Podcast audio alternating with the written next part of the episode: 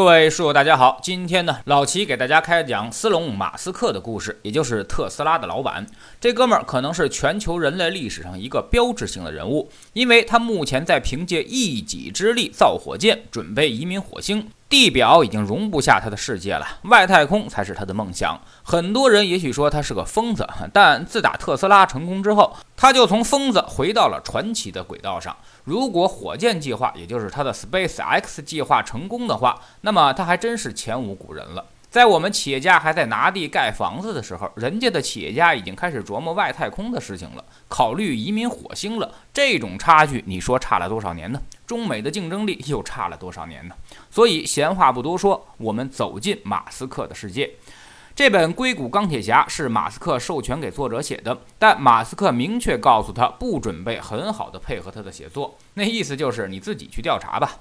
马斯克的 Space X 总部位于加州的霍桑，也就是洛杉矶的郊区，在整个办公室到处都是火星的海报。员工告诉作者，移民火星是马斯克坚定不移的人生目标，但马斯克也无法确定他自己是不是疯了。当然，外界很多人也是这么评论他的。说他是用电动汽车、太阳能板和火箭来兜售希望的骗子。不过，硅谷的老大们倒是对他极为推崇。拉里·佩奇，也就是那个谷歌的 CEO，他在谈论马斯克的时候却是一脸虔诚。相比于其他的 CEO，马斯克呢更喜欢亲力亲为，因为他好像什么都懂。每个员工都可以冲到马斯克面前去汇报专业的信息，从设计到技术都需要马斯克来拍板决定。但马斯克对于硅谷其实一直都是颇为不满的。他说：“正是一些人天天去研究什么互联网、金融和法律，才让我们没有看到更多的创新。”说说硅谷吧，这个地方呢，在二零零二年左右开始崛起。但并不耀眼，可以说是一片企业荒地，甚至乏善可陈。在2007年苹果推出 iPhone 之前，甚至没什么人关注这里，大家都在忙着炒房子呢，忙着做衍生品交易。那会儿，美国的核心无疑是纽约，是华尔街，但谷歌、Facebook 这类的公司已经开始在硅谷慢慢出现了。甚至在一段时间之内，硅谷是让人失望的。那会儿有人甚至说：“我们希望要的是会飞的汽车，而不是一百四十个字符的微博。”借此来表示创新似乎已经很久没有重大的突破了。马斯克早在一九九五年就开始创业了。早期呢，他做了一个 Zip2 的网站，也就是地图和大众点评的结合体。九九年的时候，康柏三个亿把它买走了，马斯克因此大赚了两千两百万美元。然后呢，孤注一掷投了一家公司，叫做 PayPal，也就是美国的支付宝。二零零二年的时候，易贝又把 PayPal 给买走了，一共花了十五亿美元。这笔交易，马斯克赚了多少呢？书里没说，但从公开的资料可以查到，至少是上亿美元。随后，马斯克不在硅谷待着了，他转移到了洛杉矶。出人意料的是，他投资了 Space X 公司一个亿美元，向特斯拉投资了七千万美元，向太阳城投资了三千万美元，几乎把他所有的钱全部又都投了出去。之后的十几年，他就开始在火箭、汽车和太阳能板之间创造着他的美国梦。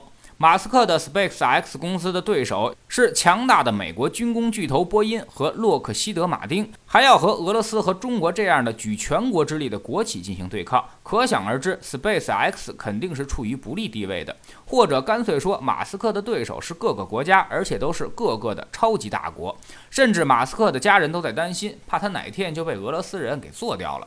至于特斯拉这事儿呢，就更清楚了。马斯克觉得混动汽车全都是伪科学。他说，人们要的就是全电动，所以特斯拉一出手就是颠覆性的。他现在已经能够做到二十分钟给汽车带来上百公里的续航，并且它的超级充电站可以用太阳能，也就是说，特斯拉的车主可以免费获得能源。而且特斯拉由于没有复杂的机械需要维护，所以保养成本是相当低廉的。这其实已经颠覆掉了整个汽车行业的商业价值链。现在也就是价格和充电的便利性问题，否则还真不好说了。但老齐觉得电动车取代汽油车这是一个趋势，而且这个趋势很可能会马上实现。所以从这点来说，贾跃亭也好，董明珠也罢，方向都是没错的。问题是你们的技术路径是否找对了呢？最后活下来的是你还是特斯拉呢？而它的太阳城其实已经接近成功了，它用价格的优势打败了几十家电力公司。凭借一己之力打造了大型的公用事业企业，这是很难得的。他的工厂据说已经有数万员工，而且凭借三大业务板块，马斯克的身家已经超过了一百亿美元。而最牛逼的还在于他的业务几乎都是未来的，也就是说，真正的红利还没开始释放。现在他也没有太多的用户，还只是停留在给有钱人造玩具的阶段。所以从这个角度来看，马斯克的未来似乎不可限量。把伟大的想法变成伟大的产品，进而产生伟大的生意，马斯克之前还有一位美国人做到了，那就是托马斯·爱迪生啊。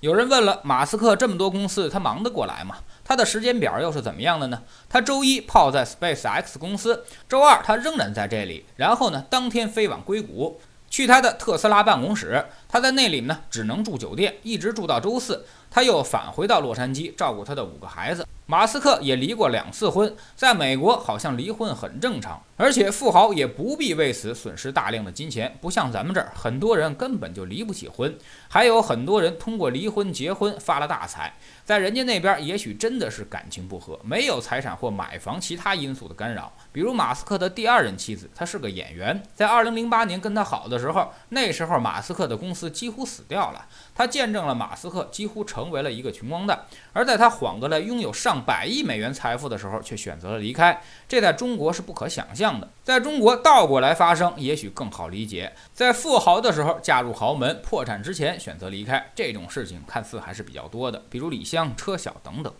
有记录以来，第一次马斯克进入大家的视野是在1984年。当时马斯克设计了一款游戏的源代码，这个游戏呢叫做《炸弹》，一共就167行代码。那个时候马斯克刚刚12岁，他凭借着这些代码拿到了500块钱。而他的小游戏呢，其实很简单，就是太空中的正邪之战。小时候的马斯克爱看漫画和科幻小说，经常把自己设想成为英雄去拯救世界。小马斯克从南非长大，二十岁的时候才回到美国，而他在南非住的城市叫做比勒陀利亚，在约翰内斯堡旁边一小时车程的地方，类似于北京到天津这么远。他们家当时还是比较富裕的，外祖父呢是个医生和政治评论家，他在美国取得了相当的成功，厌恶政治，所以才决定定居南非。当时他们家还有私人飞机，而他那个大款的外祖父也相当热衷于玩这个飞机，甚至在他七十二岁的时候还开着飞机到处玩耍，结果着陆的时候撞到了电线杆子上，这老先生就这么一头撞断了脖子。而他妈妈呢是个大美女，还做过模特，到处走秀，还进入了南非小姐大赛的决赛。他爸呢是个潮男工程师。马斯克后来对机械感兴趣，也是继承了老爸的一部分基因。